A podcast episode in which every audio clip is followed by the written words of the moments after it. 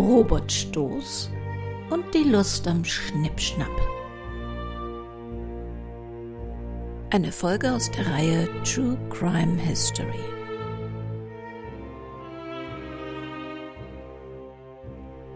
Erkennungsmusik Stephen Ross, Hamilton, New Zealand.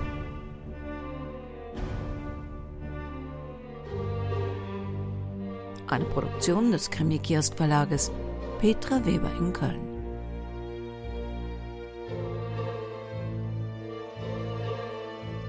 Sprecherin Petra Weber.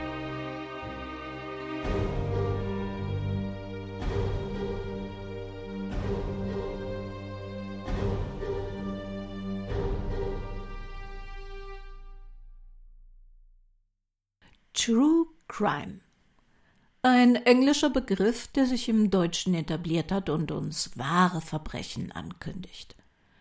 In Wahrheit verstehen wir darunter mehr reale Verbrechen im Kontrast zu fiktiven. Wahre, wahrhafte Verbrechen nehmen im Grunde schon eine qualitative Wertung des Kriminellen vorweg, wie zum Beispiel ein Ladendiebstahl ist ein reales kriminelles Delikt, aber ein Serienmord ein wahres Verbrechen. Und wo wir schon mal bei Wortklauberei, ist das nicht ein entzückendes altes Wort? Also wo wir schon mal bei Wortklauberei sind, wo beginnt ein Verbrechen? Laut Wikipedia unter einem Verbrechen wird ein schwerwiegender Verstoß gegen die Rechtsordnung einer Gesellschaft oder die Grundregeln menschlichen Zusammenlebens verstanden. Allgemein gesprochen handelt es sich um eine von der Gemeinschaft als Unrecht betrachtete und von ihrem Gesetzgeber als kriminell eingestufte und mit Strafe bedrohte Verletzung eines Rechtsgutes durch den von einem oder mehreren Tätern schuldhaft gesetzten verbrecherischen Akt. Auch die Rechtswissenschaft versteht unter einem Verbrechen in erster Linie die strafbare Handlung an sich und als solche ohne Gewichtung. Also, soll heißen, wir begehen in dem Augenblick ein Verbrechen, in dem wir gegen irgendein Gesetz verstoßen, das festhält, was kriminell ist und was von der jeweiligen Zeit der jeweiligen Gesellschaft als Unrecht betrachtet wird. Und das kann zeitlich und regional stark schwanken. Ein Verbrechen entsteht also nicht erst durch die Schwere des Verstoßes, und es ist abhängig von der jeweiligen Gemeinschaft und ihren Wert- und Moralvorstellungen. Diese Gemeinschaft legt auch für ihre Region jeweils fest, bis zu welcher Strafe ein Verstoß als Vergehen und ab wann als Verbrechen geahndet wird. Naja, soweit die Theorie. Bei meiner Suche nach ungewöhnlichen, realen, historischen Verbrechen stieß ich auf einen frühen Fall von Trichophilie. Wenn Sie, wie ich, bisher davon noch nie gehört haben, dann bilden wir uns heute gemeinsam ein bisschen weiter. Unser Verbrechen kommt im März 1906 vor ein Berliner Gericht. Wenn Sie im folgenden Ausführungen hören die Begriffe wie Geistesgestörtheit und Irrenanstalt enthalten, dann behalten Sie bitte im Hinterkopf, dass dies überholte und nicht aktuelle medizinische Begriffe sind. Sie dokumentieren in den Worten und Ansichten der Zeit und entsprechen weder meiner Meinung noch dem aktuellen Stand der Wissenschaft. Hören wir doch mal rein, wie der Gerichtschronist Hugo Friedländer 1913 den Fall Robert Stoß in seinem Buch Interessante Kriminalprozesse von kulturhistorischer Bedeutung Darstellung merkwürdiger Strafrechtsfälle einleitet. Allmählich gelangt man aber selbst in ungebildeten Laienkreisen zu der Überzeugung, dass Geisteskrankheiten keine Schande seien, sondern eine ebensolche natürliche Grundlage haben wie die körperlichen Krankheiten, dass den verschiedenen menschlichen Leidenschaften ein gewisser Grad von Geistesgestörtheit zugrunde liegt, ist wissenschaftlich längst nachgewiesen. Die meisten menschlichen Leidenschaften liegen zweifellos auf erotischem Gebiete. Der Angeklagte Robert Stoß, dem diese Einleitung galt, wurde 1883 in Valparaiso in Chile geboren. Der 23-jährige ist Student der Technischen Hochschule Charlottenburg. Nach Friedländers Meinung gibt er einen hübschen, verträumten Angeklagten ohne Bart ab. Bevor wir uns nun mit seiner ungewöhnlichen Anklage beschäftigen, noch etwas zur Person des Angeklagten und dessen Wertvorstellungen. Robert Stoß lebt zurückgezogen, ist Mitglied im akademischen Turnverein sowie im Studentenverein zur Aufrechterhaltung des Keuchheitsprinzips. Naja, diese Aufrechterhaltung der Keuschheit fällt ihm leicht. Er ist noch nie weiblichen Wesen so richtig näher gekommen. Auch nicht jenen Blondinen mit langen festen Zöpfen, denen seine wenig keuschen Träume gelten. Wobei, eigentlich braucht er die Mädels gar nicht. Ihm reichen die Zöpfe. Und so bewaffnet er sich mit scharfer Schere, schleicht sich an die Objekte der Begierde im Getümmel heran und schnipp, schnapp, der Zopf ist ab. Und dann? Nun, der Arzt und Dichter Anton Alfred Noder beschreibt es etwa so. In diesem einen blonden Frauenhaar liegt aller Duft, der ihr zu eigen war, liegt aller Glanz, der ihre Stirn umfloß, liegt aller Anmut, die sie übergoß. So weich und fein und zart und biegsam war das ganze Weib, wie dieses eine Haar. Doch wie ein Stück von ihrem Leben blieb dies Haar bei mir zurück in stummer Lieb. Und so mit seinem Leuchten noch einmal, wie ein verlorener letzter Sonnenstrahl, bringt einen Tag voll Seligkeit und Glück mir dieses eine blonde Haar zurück. Nun ja, auch wenn Robert Stoß sich nicht mit einem Haar begnügt, sondern für den Geruch und die erotische Memorabilia einen ganzen Zopf braucht, so ungefähr muss es sich wohl angefühlt haben, wenn er mit seiner diebischen Beute wieder zu Haus im Kämmerlein sitzt. Um den erbeuteten Zopf bindet er dann rotseidene Bändchen, versieht ihn mit einem Tatdatum und hängt ihn auf. Als er der Tochter eines Armeehauptmannes einen der beiden dichten Zöpfe abschnippelt, schnappt sich der Vater den Burschen und bringt ihn zur Polizei. Aber was bringt man da eigentlich zur Anzeige? Die Polizei nimmt vorsichtshalber mal Diebstahl, körperliche Misshandlung und Beleidigung in die Anzeige als Grund auf. Den Vorsitz des Gerichtshofes führt Gerichtsassessor Dr. Förster. Die Anklage vertritt Staatsanwalt Dr. Rode, die Verteidigung führt Justizrat Dr. Richard Wolf. Zusätzlich sind noch jede Menge medizinische Sachverständige geladen. Man fürchtet, moralisch Bedenkliches könne zutage kommen, weshalb die Öffentlichkeit vom Vorsitzenden ausgeschlossen wird. Die Presse darf aber bleiben und wird später sehr detailliert davon berichten. Und so gibt Robert Stoß an, 1888 mit fünf Jahren bin ich nach Deutschland gekommen. Ich habe in Thorn, Bergedorf und Hamburg das Gymnasium besucht. In Hamburg habe ich das Abiturientenexamen gemacht und ein sehr gutes Abgangszeugnis erhalten. Ich habe eine ausgeprägte Begabung für Mathematik.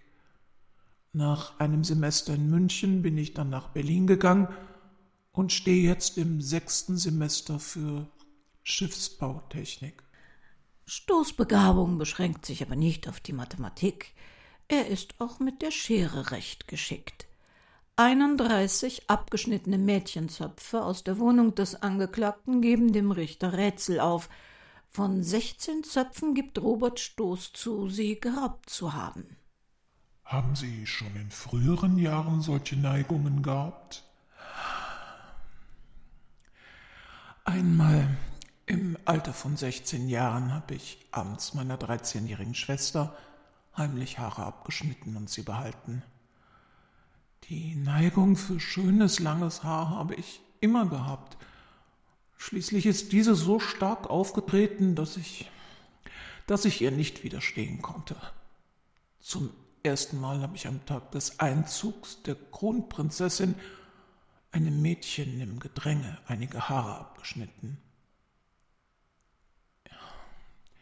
Ich weiß nicht, weshalb ich plötzlich dem Trieb nicht mehr widerstehen konnte. Der Trieb wurde heftiger, als ich von einer Reise nach Südamerika, die ich als Maschinenvolontär gemacht hatte, zurückkehrte. Die Reise hatte fünf Monate gedauert. Ich hatte an Bord stark gearbeitet, war auf der ganzen Reise in missmutiger Stimmung. Und als ich zurückkehrte, da wurde die Anfechtung immer größer. Ich lief öfter kleinen Mädchen nach, ohne dass ich den Wunsch, ihr Haar zu besitzen, ausführen konnte. Und dann gelang es mir einmal im Gedränge unter den Linden einem Mädchen ihr loses Haar mit einer Schere abzuschneiden, ohne dass das Mädchen davon etwas merkte. Was machten Sie mit dem Haar? Nichts, gar nichts. Was dachten Sie sich denn dabei? Gar nichts, ich habe das Haar einfach in die Tasche gesteckt. Und weiter? Ich habe dann noch mehrere Male unter den Linden loses Haar abgeschnitten. Wann fingen Sie an, ganze Zöpfe abzuschneiden? Im November, bei dem Einzug des Königs von Spanien. Da habe ich beim Opernplatz einem Kinde den Zopf abgeschnitten. Das Mädchen merkte nichts davon. Ich blieb ganz ruhig stehen. Der Zopf war mit einem Bändchen versehen. Was haben Sie mit dem Zopf gemacht? Ich habe ihn zu Hause ausgeflochten, ausgekämmt und in einem Kästchen im Schreibtisch, das die Aufschrift Erinnerungen trug, aufbewahrt. Ich habe das Haar dann manchmal hervorgeholt und geküsst, bisweilen es auch auf mein Kopfkissen gelegt und meinen Kopf darauf ruhen lassen. Waren Sie sich denn nicht bewusst, etwas Böses und Übles zu tun und dass sie einen tiefen Eingriff in die Rechtssphäre eines anderen ausübten, dass Menschen Angst vor dem Zopfabschneider bekamen? Nein, daran habe ich nicht gedacht. Wenn nun etwa heute die Untersuchungshaft aufgehoben würde und Sie in die Freiheit zurückkehrten, würden Sie dann dasselbe wieder tun? Ich glaube nicht, dass ich es noch einmal tun würde, da ich jetzt erfahren habe, was für Folgen dies hat. Können Sie die Bürgschaft übernehmen, dass in Zukunft bei Ihnen der Wille stärker ist als der Trieb? Eine Garantie? Nein, eine Garantie könnte ich nicht übernehmen. Haben Sie einmal mit einer Frau Beziehungen gehabt? Nein, niemals. Ich habe nur einen starken Trieb, schönes, langes Haar in Besitz zu bekommen. Würde Ihnen auch langes, schönes Männerhaar genügt haben? Ja, mir ist es auch gleichgültig, ob die Trägerin des Haares jung und schön oder alt und hässlich ist. Ich hatte nur Interesse an dem Haar. Auch an weißem Haar? Ich habe nur eine Vorliebe für blondes Haar. Der Angeklagte, mein Mandant, hat sich auch dahin ausgesprochen, dass ihm während seiner Arbeit oftmals Zöpfe vor seinem Auge zu schwirren schienen. Er sei auch oft in Träumereien verfallen, dass ihm aus aller Herren Länder Frauen und Mädchen mit schönen Haaren dienstbar seien und er sie ihres Haarschmuckes berauben könne. Der Angeklagte hat sich unter seinen Kollegen stets zurückgesetzt gefühlt. Er hatte das Gefühl, dass er zu Größerem bestimmt sei und seine Kameraden dies nicht anerkennen wollten. Mein Mandant, dessen Vater gestorben ist, wird in seinem Studium von dritter Seite unterstützt. Sein Bruder ist Seeoffizier. Ja, seine Schwester ist geisteskrank. Ui, Geisteskrankheit in der Familie. Der Verteidiger will eindeutig auf eine genetische Veranlagung raus. Ob das dem Angeklagten wirklich hilft? In Anbetracht der furchtbaren Verbrechen, derer wir heute mit allen Einzelheiten gewahr werden, fragt man sich, na ja, ein paar Haare? Doch der Vater des Opfers berichtet von seiner Tochter vor Gericht. Das Mädchen habe sehr unangenehme Folgen gehabt.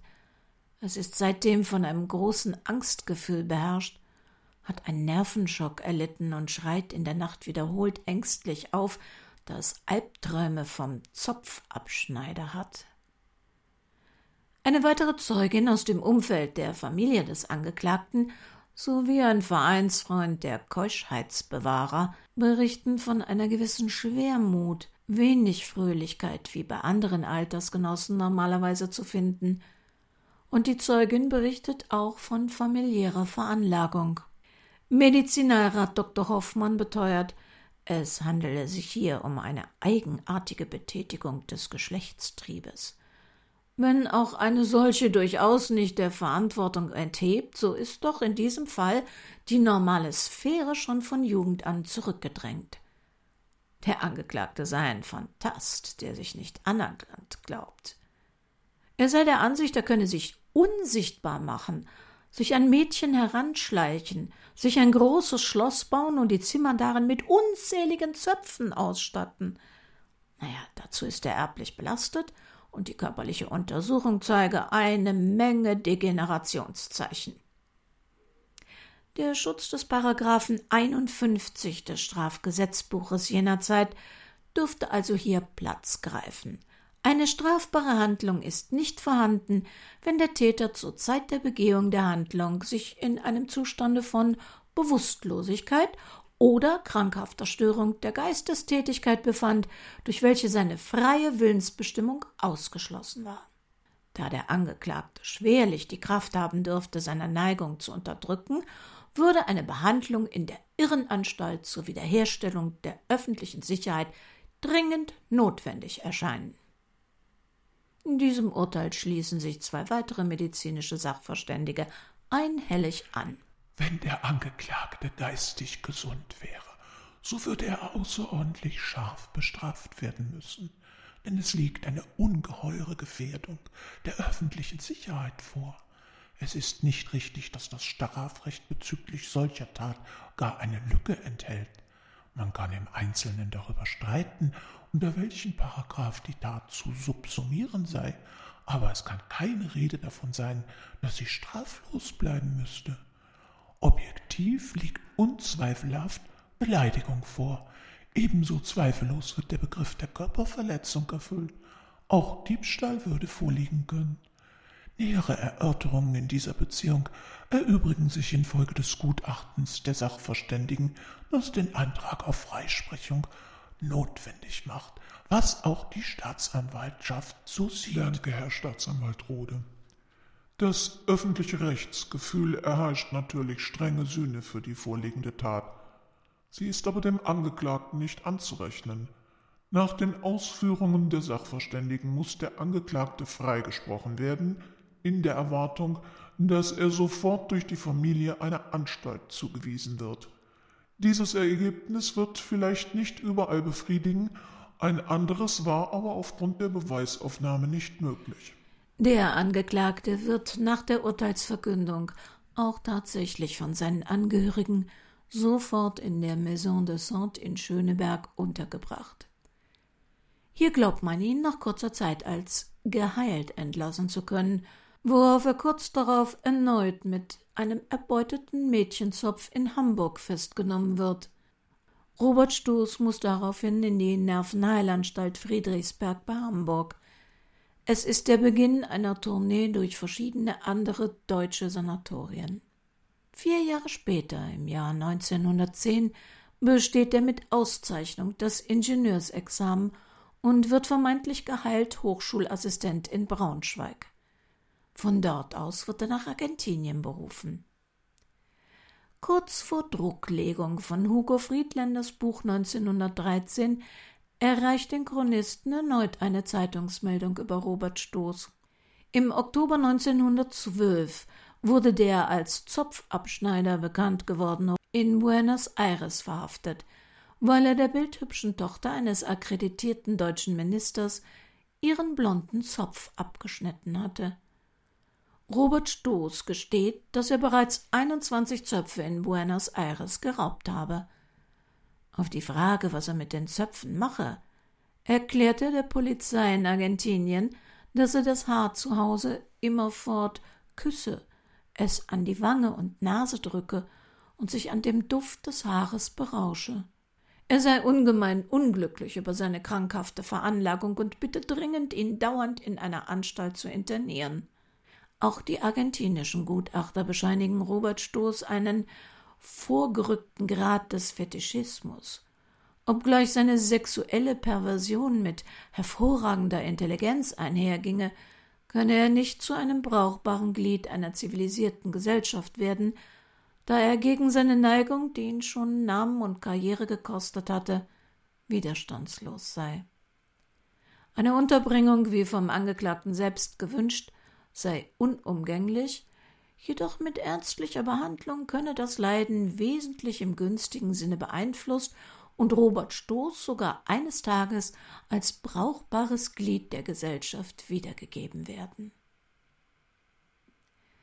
Das Gericht in Buenos Aires beschließt sich den Gutachten der Sachverständigen anzuschließen und spricht sich für die Überführung des Ingenieurs ins Hospice de las Mercedes aus.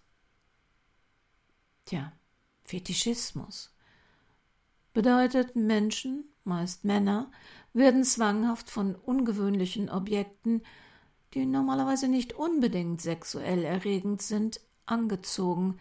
Sie reagieren auf einen Reiz oder Gegenstand intensiv, der eigentlich nicht sexuell bedeutsam ist. Der sogenannte Fetisch als Stimulierung der sexuellen Erregung und Befriedigung kann sich auf alles Mögliche beziehen. Ist das Verlangen auf Haare ausgerichtet, nennt man es Trichophilie. In unserer Zeit gibt es sogar eine Beer Community, eine Anspielung auf pelzige Bären, Beers, vorwiegend männlich, in der sich Liebhaber des Haarigen austauschen. Der eine oder andere mag jetzt schmunzeln, doch Trichophilie, die sich meist schon in frühen Kindheitsjahren zeigt und die sich daraus ergebenden Probleme können wie bei Robert Stoß zu einem hohen Leidensdruck bei den Betroffenen führen. Oft liegt vor ihnen ein langwieriger, schwieriger Weg durch Therapien, Medikamente und Behandlungen. Eine Gefahr für ihre Umwelt sind sie nicht.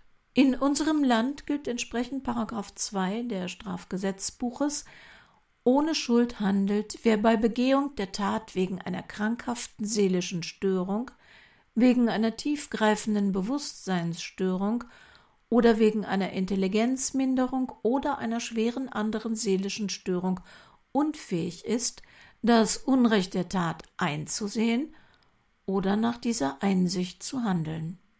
Zu den juristischen Merkmalskategorien und zugeordneten klinischen Diagnosen gehört laut Professor Dr. Renat Gerhard Meyer von der Uni Bremen auch die sexuelle Verhaltensabweichung des Fetischismus. Robert Stoß konnte seine Schuld einsehen, aber er konnte nicht nach dieser Einsicht handeln. Haarfetischisten sind schon sehr lange und vielzählig dokumentiert. Bereits im Grimmschen Wörterbuch, ja, die haben nämlich nicht nur Märchen gesammelt, wird 1866 ein Beleg für zopfabschneidende Männer angeführt, und Sophia Könemann und Benjamin A. Markus führen im Buch Kulturen des Wahnsinns diverse historische Beispiele wie Hair Despoiler, Braid Cutter oder Capillary Kleptomaniac aus dem 19. Jahrhundert auf. Jack the Clipper gab es gleich mehrere, wobei der aus West Virginia sogar zeitgleich zu den Taten des britischen Originals Jack the Ripper mit Schere statt Skalpell unterwegs war. Nun mag man einwenden, es sind doch nur Haare. Die wachsen nach. Tatsächlich ist ein in einer Menschenmenge an das Opfer heranschleichen und unbemerktes Abschneiden von Haaren psychologisch für die Opfer durchaus sehr beängstigend und belastend. Haare sind etwas Intimes, Persönliches. Nicht ohne Grund bat man um eine Locke seiner Liebsten, trug man in Schmuckstücken Haare von Verstorbenen mit sich. Ein Mann, der durch die Menge zieht, um im Gedränge Haare abzuschneiden, ist nicht nur übergriffig. Die so vermittelte Botschaft an die Frau Du bist mir völlig egal, ich will nur dein Haar, demütigt und ängstigt. Frauen ungewollt ihre Haare zu berauben wurde in allen Zeiten als verabscheuungswürdiges Mittel der Demütigung betrachtet. Was wurde aus Robert Stoß? Sein Fall wurde viele Jahre in Büchern und Studien von Psychiatern als prominentes Beispiel für Fetischismus, Trichophilie aufgeführt. 1920 steht Robert Stoß aber erneut vor Gericht. Er ist nach Deutschland zurückgekehrt. Die Polizei verhaftet ihn, weil er sich in einer Menschenmenge einem jungen Mädchen genähert hatte.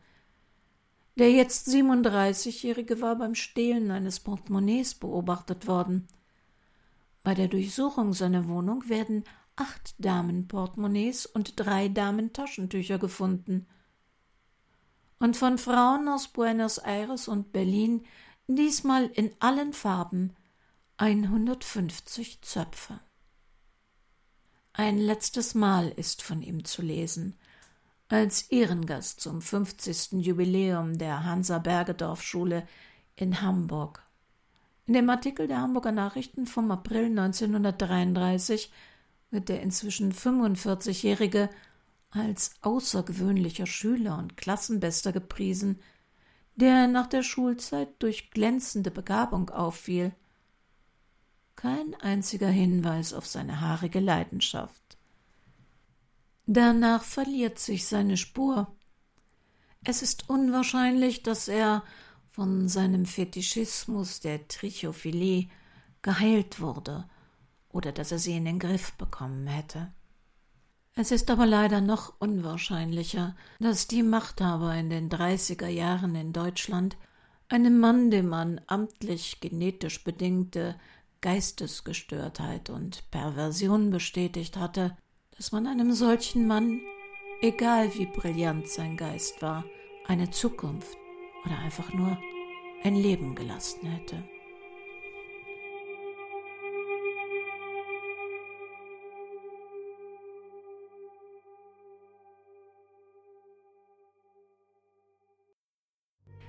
Das war unsere haarige November-Sendung. Wir hören uns wieder am ersten Donnerstag im Dezember. Bis dahin gucken Sie gerne mal im Impressum auf www.krimikiosk.de vorbei oder in unserem Shop, wo wir auch True Crime Geschichten haben. Vielleicht planen Sie ja auch für die Weihnachtszeit ein Krimi-Dinner, beziehungsweise versuchen Sie doch mal unser Krimi-Buffet. Alles im Shop. Und wo immer Sie gerade sind und was immer Sie gerade tun, ob Sie nun lange Haare oder womöglich gar keine Haare haben, passen Sie bitte gut auf sich auf.